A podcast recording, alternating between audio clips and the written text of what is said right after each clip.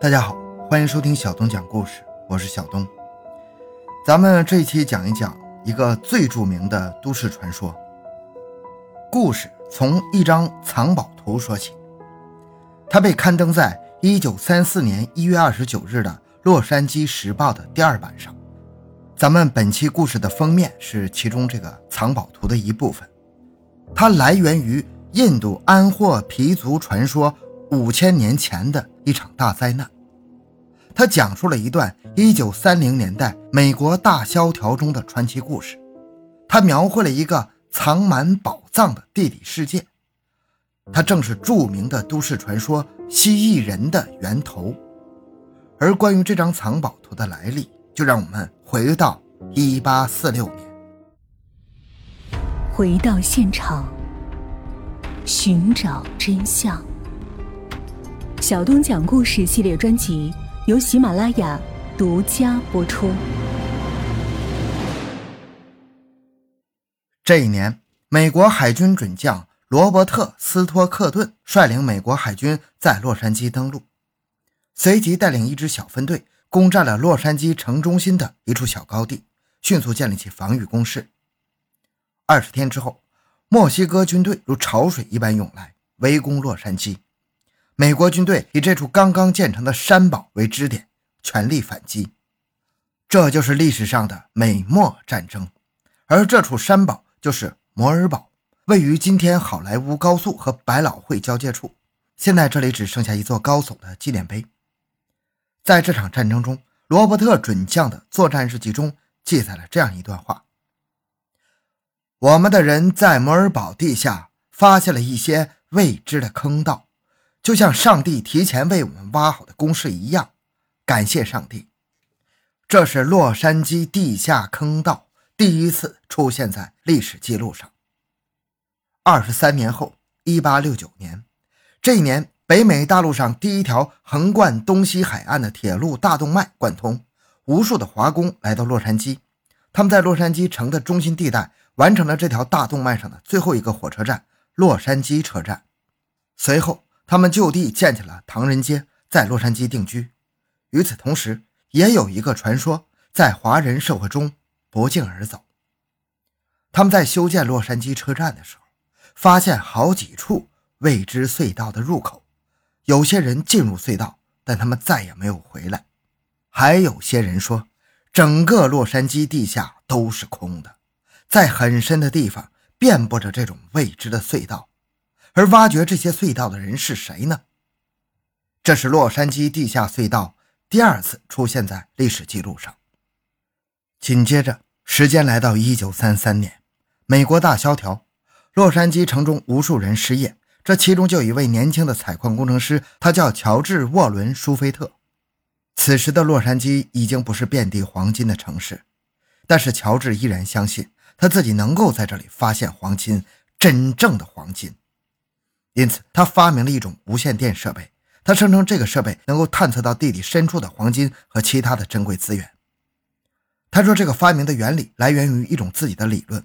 这个理论涉及到地球自身的同频共振，但他自己并不是通过复杂的理论计算设计出机器的，而是看到了地球的频率，从而设计出捕捉这种地球频率的方法。这又是一个与特斯拉、爱德华同时代的神人。他们都在那个时代看到了地球的频率。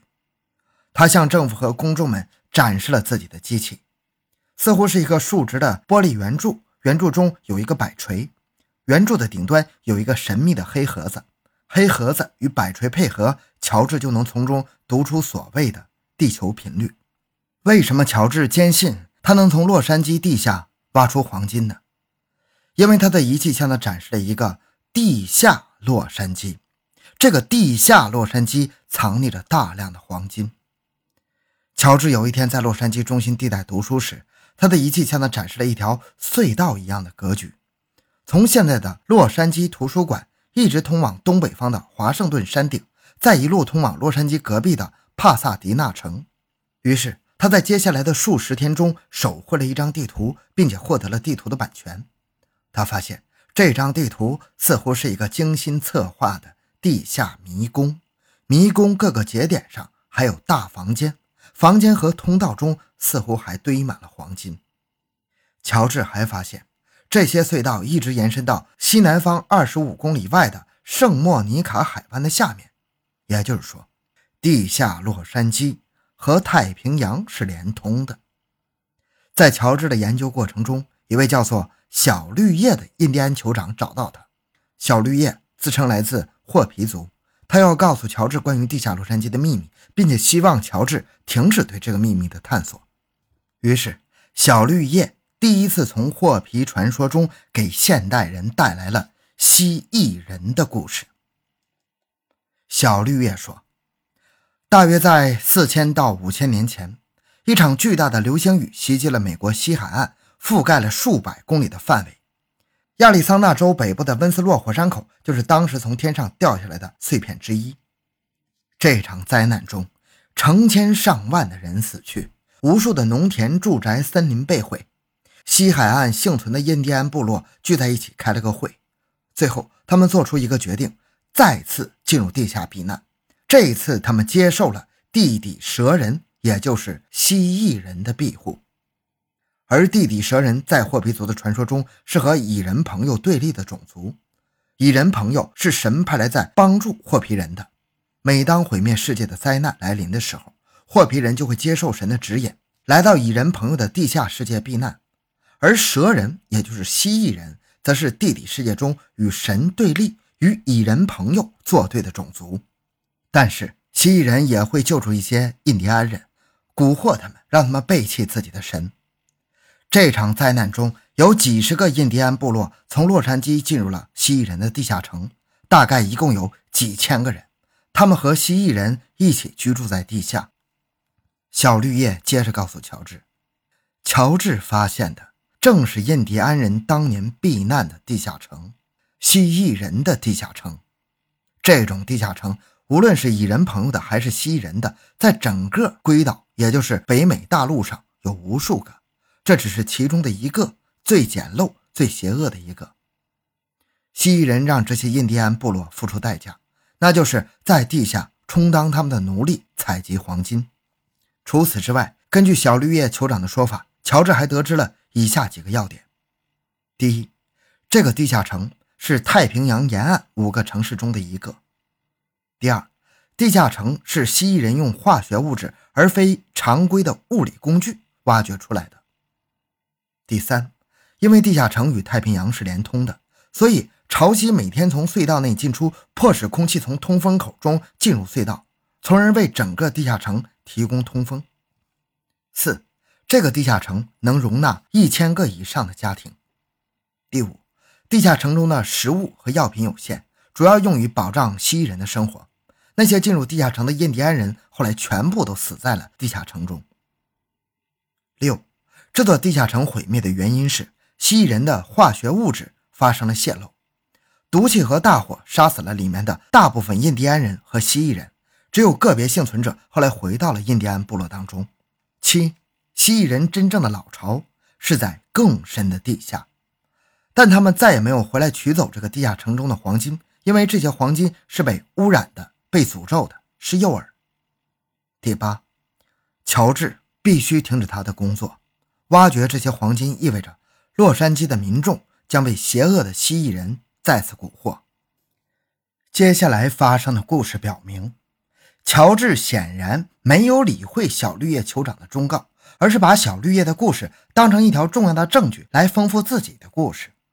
乔治按照自己的地图，在北山街五百一十八号上方锁定了一个地下城中最大的房间，也是可能藏有最多黄金的房间。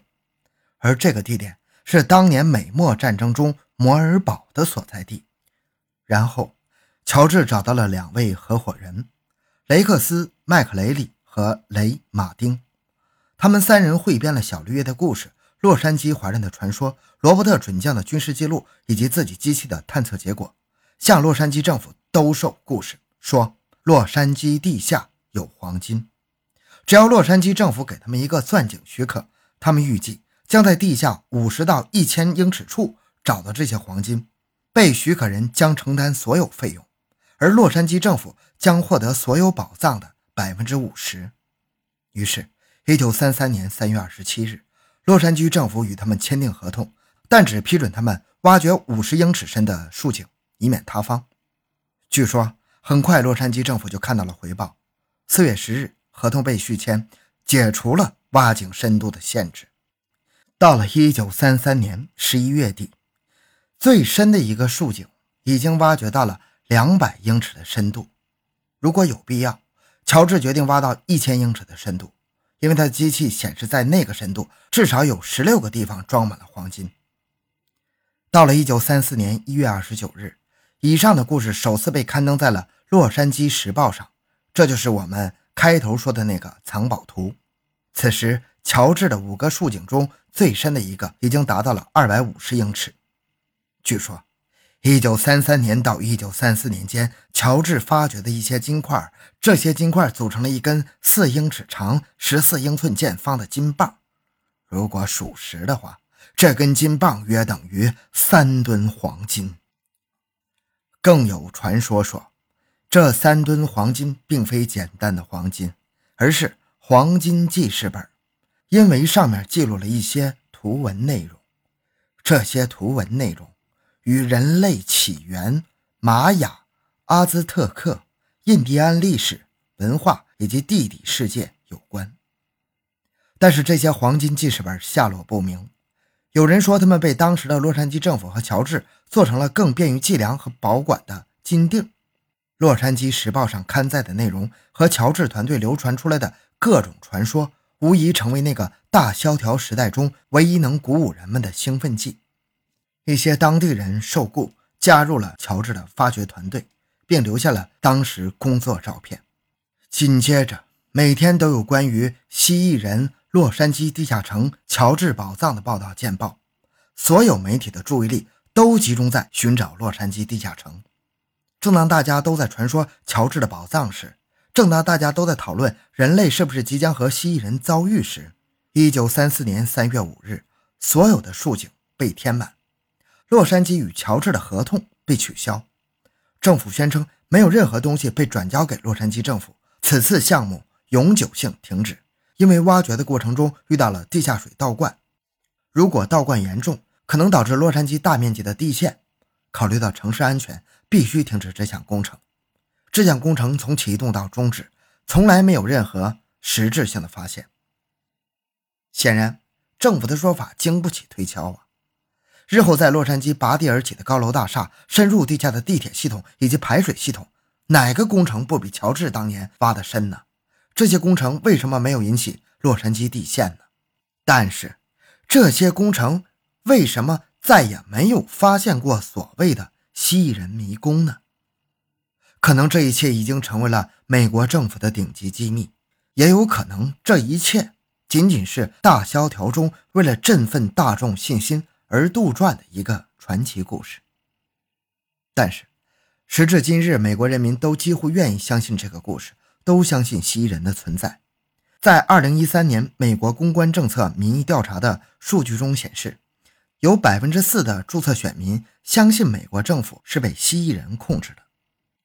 难道当真如小绿叶酋长所说，乔治发掘洛杉矶地下黄金的同时，也让美国政府咬上了蜥蜴人的诱饵？从那时起，蜥蜴人就一步一步控制了美国政府吗？而蜥蜴人从传说走入现实，绝非空穴来风，因为就在五十四年之后，一九八八年，美国发生了第一起蜥蜴人的目击事件，警方在现场发现了大量的证据。这次事件将蜥蜴人传说再次推向了高潮，传说也变得越来越现实。那么，这起目击事件究竟是怎么回事呢？咱们下期继续。小东的个人微信号六五七六二六六，感谢您的收听，咱们下期再见。